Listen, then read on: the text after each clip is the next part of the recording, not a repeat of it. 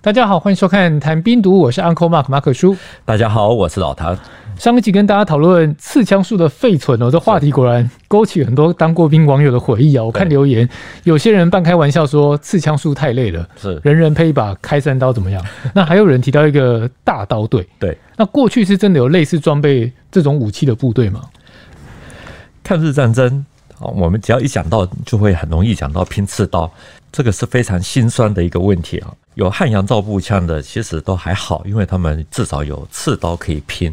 那有些部队是连刺刀都没有，那个时候就只能拼大刀，所以才会有大刀队的故事。最有名的就是在一九三三年长城抗战，第二十九军大刀队痛砍日军的故事。之后呢，伴随着《大刀进行曲》，让大刀队变成了一个象征。说夸张一点，其实就是现在抗日神剧的最早版。我之前访问过一位老伯伯啊，他是曾经与西北军大刀队有过接触，他不愿意公开他的真实姓名啊，可是他愿意露脸。我们一切遵照老人家的意愿啊。总之呢，老伯伯他是在抗战中期之后被分发到西北军系统的第六十九军这个部队呢，他们的基层干部很多都是冯玉祥还有石友三的部属，他们下部队以后官兵都要学大刀、齐眉棍、木马。还有铁棍，他自己感觉到是装备很落后，战力其实是不强，而且他还认为大刀好像没有什么用处。齐眉棍我以前当兵的时候有学过，对对。不过就像你讲的，我会觉得说拳脚棍棒怎么快得过子弹？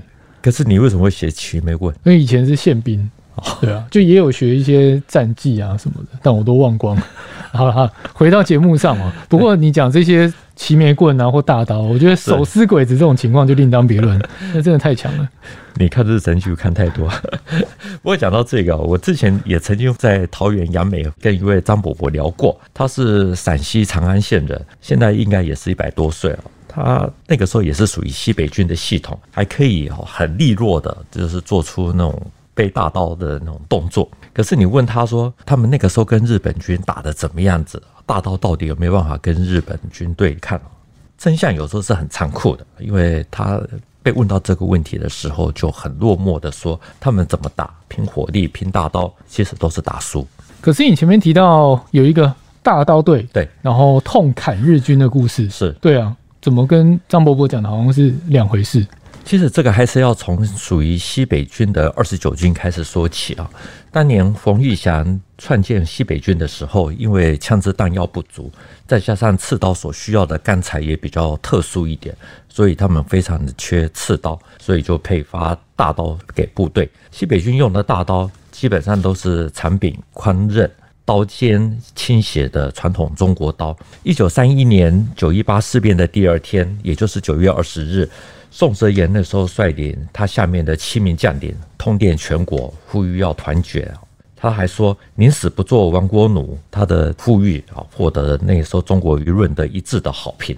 日本在占领东北之后呢，随后又开始步步的进逼华北。二十九军那个时候就开始积极的准备抗战。于是副军长佟麟阁啊，这个佟是一个人字边，在一个东，他是满族人。他请来北平的武术家李尧臣来担任武术教官。李尧臣到了二十九军以后呢，就根据大刀的特点，把中国的传统的六合刀法结合在一起，创了一套叫做无极刀法。这种刀法可以刀劈，又可以当做剑来刺，简单易学。所以真的组织了一支大刀队，对，然后也展开训练。是，那在实战上面的反应怎么样？实战的反应就跟我们前面讲的一样，应该不是太好。不过长久以来都是说他们打到让日本闻风丧胆。拉回来讲啊，就是在一九三三年年初的时候，日本军一路南下。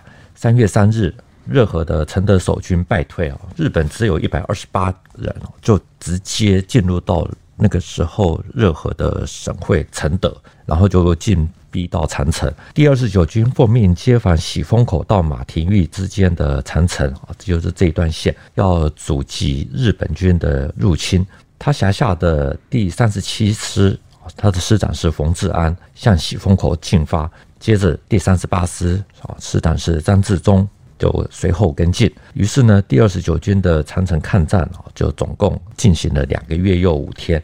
他们主要的大战主要有三个地方，分别是喜峰口、罗文峪，还有一个主阵带。我们现在所听到的大刀痛砍日本兵的说法，最主要是在喜峰口这个地方，这里就是位于河北遵化东北五十多公里，它的东西两侧都是竖立的，是兵家必争之地。所以两个月的时间，主要的战场有三个地方，是对不对？然后你刚刚提到那个大刀砍日本兵，是发生在喜峰口。喜峰口，那这边是怎么打？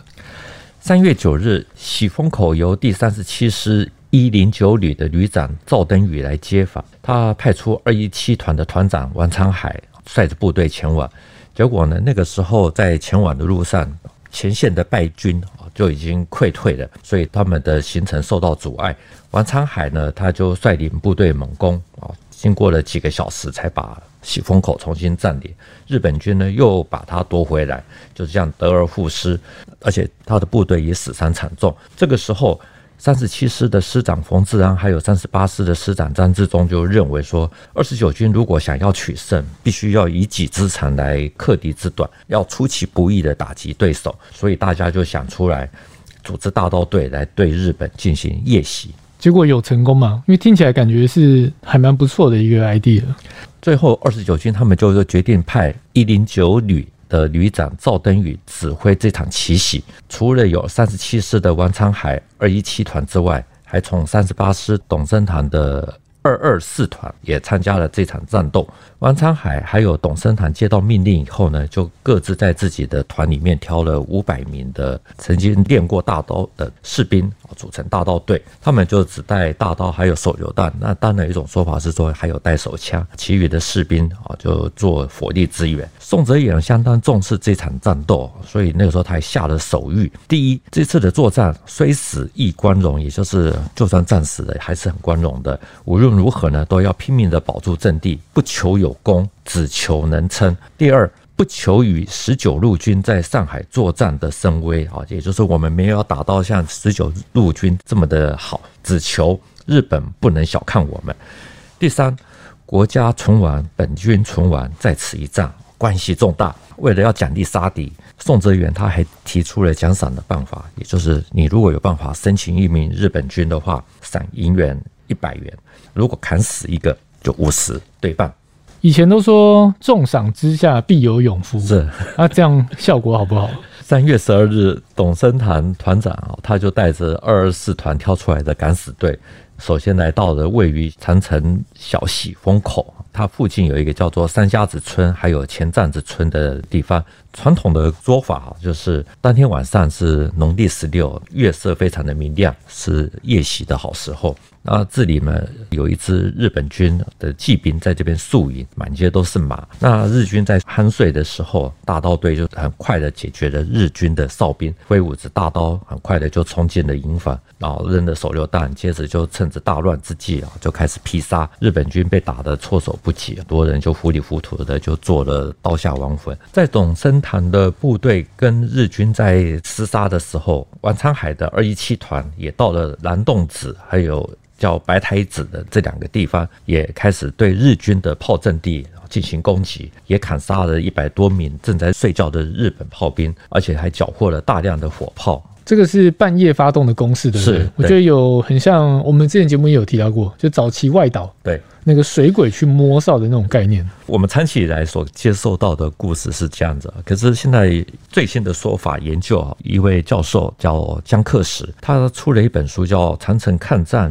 日中档案比较研究，它里面大量的使用了日军那个时候的原始档案，还有对国内的战史这些档案做一个交叉比对。对，结果呢，他发现到其实日军的损失并不是太多。二十九军的这次行动其实损失是很多的，特别是在日军的有的档案里面还提到遗失七百三十，也就是有七百三十人就死在战场上，而且还有大刀被缴获了三百八十口。有的日军档案里面还特别提到，在小规模的白刃战的时候呢，日军平均一个人可以顶四五个人。等于他是用日军的档案去比对，但我们一开始的那个说法是国军这边的的数据，对不对？对对。可是你怎么可以保证说日军那边的档案它就是正确，它的可信度就高？日军的数字管理其实做的是比国军要好很多。我们之前很多集都有讲过数字管理啊，特别是日军他们在清点战场尸体的时候，是必须要有宪兵来做啊，目的就是为了要防止作假。不管怎么样，二十九军的大刀队的夜袭啊，那个时候还是被。中国的媒体大量的报道说，在这次的行动里面砍杀了日军数千人，缴获了大量的武器装备，还说虏获了日军的坦克。因为这个消息散播出去了以后呢，激发了大家的抗日的热忱。那时候有一位作曲家叫麦新，麦子的麦啊，新年的新，他在上海创作了《大刀进行曲》啊，这首曲子应该很多人都听过。大刀队也因为这首曲子，所以就名扬全国。这样听下来，的确对士气是很有帮助。是，不过你回到现实面，你要用大刀去跟枪炮对打，也真的很不切实际。其实那个时候，即便是袭击的部队，我们前面提到就是损失惨重，严格说是不成功的。可是媒体的宣传的后果，就是让很多的中国人觉得说，抗战不是想象中那么的艰难。大刀都可以拼赢，所以很多人基于热忱，把家中的或者他们可以得到的大刀全部都捐出来。可是完全都不知道说，其实大刀对抗先进的武器装备啊，是完全没有用的。我们上一集有讨论到刺枪术的存废，有提到一位张伯志教官，他是努力推广这一部分，因为他觉得近身肉搏的技巧在战场上其实是有帮助。是，我不知道老谭有没有请教他关于大道部队的看法。张博士教官他认为。器械不同，各有所长。只要能够熟练的话，应用上的应用就可以扬长避短。他还是认为啊，一定要养成用枪的习惯。万一遇到紧急情况，你只要随手取物，例如女性身上，比如说都会有带，常常会有带雨伞。你如果遇到了危险的时候，只要突刺就可以保护自己。如果还是用所谓的举背挥打。那即使打到了，也不见得具有吓阻作用。总之呢，他还是认为说，练枪要练成行家，化物为枪。至于说在战场上的话，那就要看个人的际遇。前面提到大刀队的战果，其实中日双方的数据是有出入的，不过这是后代研究所得出的结果。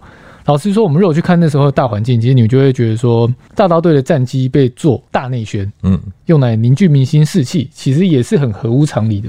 要这么说，的确也是，因为我们都知道，长城保卫战本来就是被称为说中国看击日军的一曲悲歌。大刀队在夜袭之后呢，那个时候北平、天津还有各个地方的报纸都大加报道，消息都说宋哲元的二十九军他们的大刀队虏获了日军的坦克。天津大公报那个时候还刊登了大刀队俘虏了三辆日军坦克的照片。于是呢，所有各个地方都向宋哲元的部队写信，然后就是表示祝贺，甚至也还捐了很多的慰劳金。对你说，用大刀拿下坦克，这如果放在现在的抗日剧，一定也会被说是雷人的情节。不过，跟前面提到那个手撕鬼子相比，我觉得其实是有机会的，不是没有。比较离奇的是，其实都没有任何人看到大刀队所俘虏的日军坦克。我们现在所看得到的照片哦，照片里面是日军的坦克，旁边倒下来的是那个时候的国军士官兵。你刚刚提到那张日军坦克的照片。然后再跟前面那一段，二十九军在喜峰口虏获三辆日军坦克，是这内容是完全是南辕北辙。是那二十九军虏获日军坦克这个消息是哪里来？这个消息其实它的来源是这样子啊，全部就是一张照片引起的。那个时候呢，拍这张照片的是一位叫做谭永良，是在国军三十二军军部，他是副官处长。他在一九四九年之后呢，曾经发表署名的文章，写了一篇叫做《喜峰口宋哲元大刀队虏获日本坦克之谜》这篇文章。他说，在一九三三年初，长城抗战的时候，国民政府得到了情报，说日本军准备要动用。坦克来协同作战，为了要让大家上战场看到坦克不会害怕，所以那个时候三十二军的军长三镇啊，他就叫参谋做了几个坦克的模型啊，让大家先见识见识。那个时候坦克很少，谁也都没有看过，所以就看报纸还有海报，根据这些照片的外形。就来做用木头做了一个架子，外面再敷上布还有纸，总共做了三个，比真的坦克呢要稍微小一点。不过从远处来看，就是还是有点像。唐永良说他是一个摄影爱好者，而且技术还可以啊。所以有一天呢，他从假坦克的旁边经过，觉得说这是一个非常好的素材，于是就找了几个士兵，手持大刀，身背短枪，把这个坦克围在中间，摆出了一副胜利者的姿态。为了要达到更逼真的效果，他那个时候还采用了逆光的拍摄技巧，拍出来的坦克还有战士都是黑色的，只能看清轮廓，这样剪纸一样的样子。谭咏良他拍完以后，觉得说拍的还真的挺好，所以如果把它发表在报纸上，一定能够对抗战起一些助力，所以就把照片寄给了那个时候天津最著名的大公报，并且注明是宋哲元的大刀队在喜峰口虏获的日军坦克。我只能说这个借位真的借得非常的专业了，连媒体都被拐拐过去了。对，但是唐永良他是三十二军嘛，是为什么在寄照片的时候写宋哲元部而不写商震部？因为那个时候，二十九军在起风口的战斗中已经打出了威名啊，实际上的战斗力呢，也比三镇的三十二军还要强。大公报把假坦克的照片一发表之后，大家当然是一片的叫好，毕竟有图有真相。宋哲元呢，他自己竟然也把他假戏真做，就是派人到天津大公报去要这些照片，分送给大家。大家就真的全部都信以为真。一九四九年之后，这件事情的始作俑者，也就是谭永良啊，他才发表了真正的署名文章，说出了实情。那他的文章里面还说了，他的动机只是出于一时的游戏，根本没有考虑到他的后果。这样讲真的非常的尴尬。那你接受这个说法吗？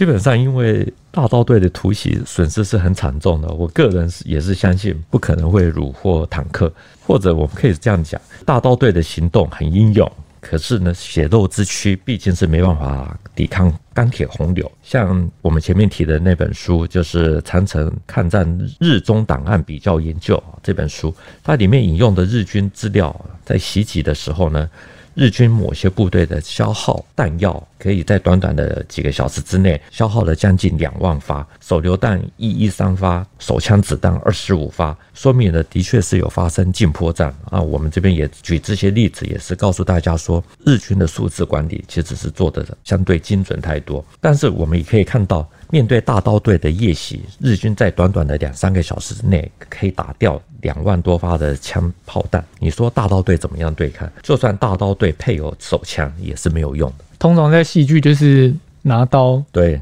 把子弹打掉，是对，但现实生活中是不可能的，对不对？对。而且我必须说一个题外话，媒体是乱言乱言这句话好像不分年代、不分地方，然后也不分歌舞升平或是战火燎原的时刻。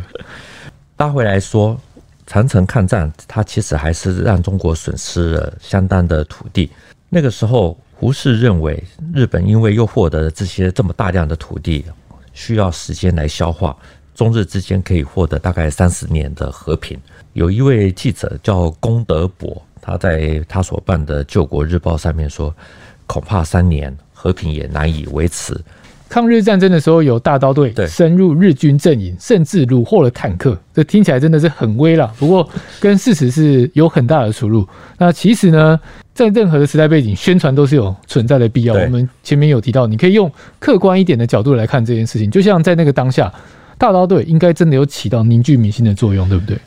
我们一开始也举过两位与西北军有接触过的老兵哦，虽然看起来大刀队不要说拼子弹，甚至一点刺刀都不见得拼得过，可是第二十九军毕竟还是真的有认真打过长城抗战，只是最终他们是失败的。不过呢，二十九军可能都不会想到，他们的大刀队虽然杀不了几个日本军，可是却坚定了很多人的抗日信心。但是呢，他们更不会想到。因为他们根本挡不了日军，所以到了四月的时候，整个前线的部队基本上已经是溃退，也使得实际知道情况的人失去了抗日的信心。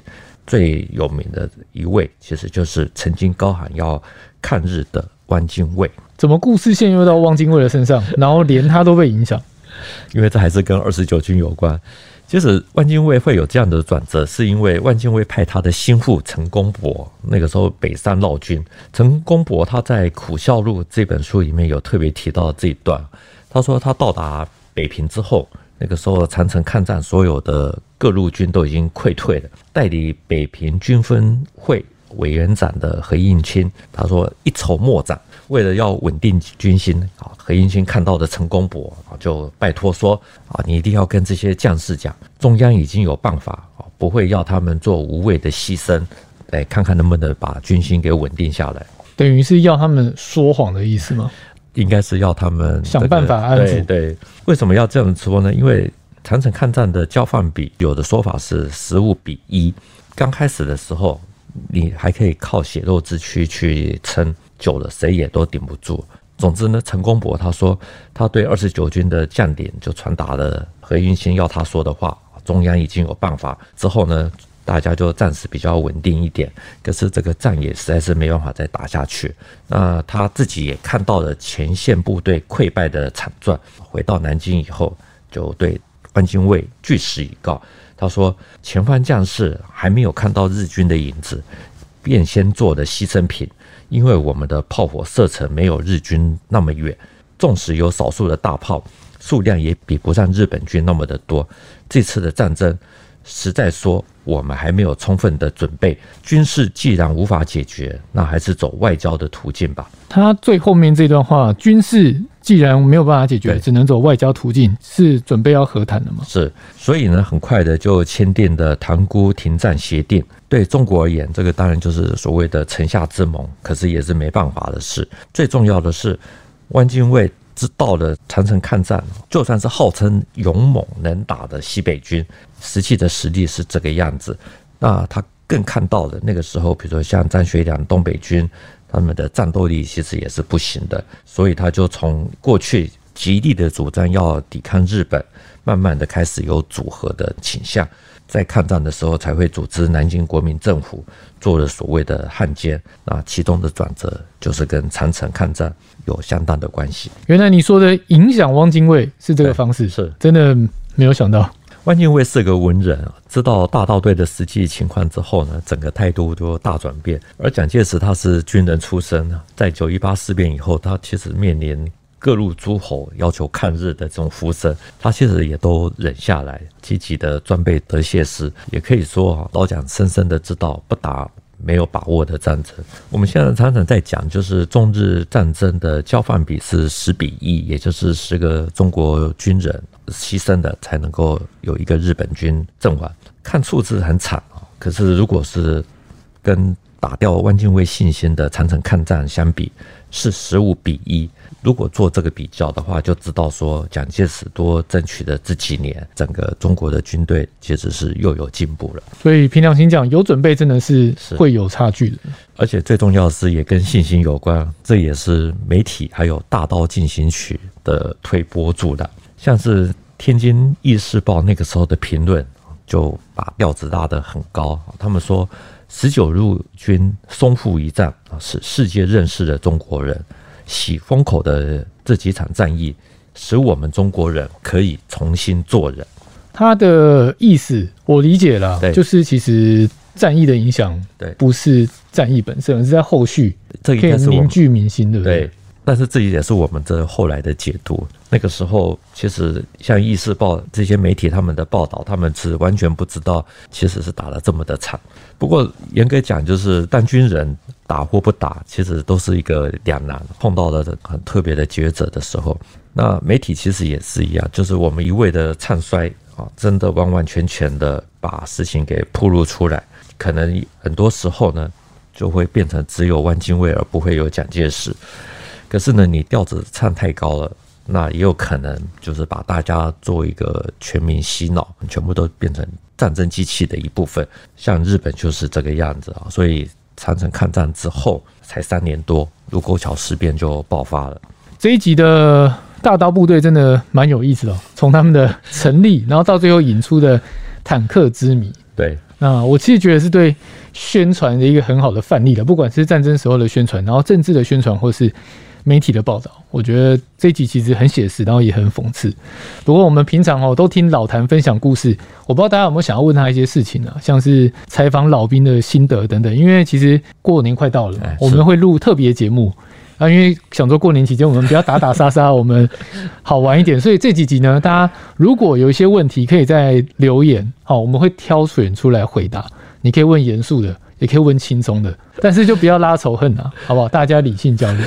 OK，大家就尽量提问哈，我们会还是会筛选一下啦，因为对我们中立中间路线哈。好，好，这一集的节目就到这边。谈兵读武，新闻与历史的汇流处，军事是故事的主战场，只取一瓢饮，结合军事历史跟人文的节目，除了在 YouTube 上面可以观看，在底下留言交流之外呢，也能用 Podcast 收听。欢迎听众到 Apple 的 Podcast 给我们留言以及五颗星的评价。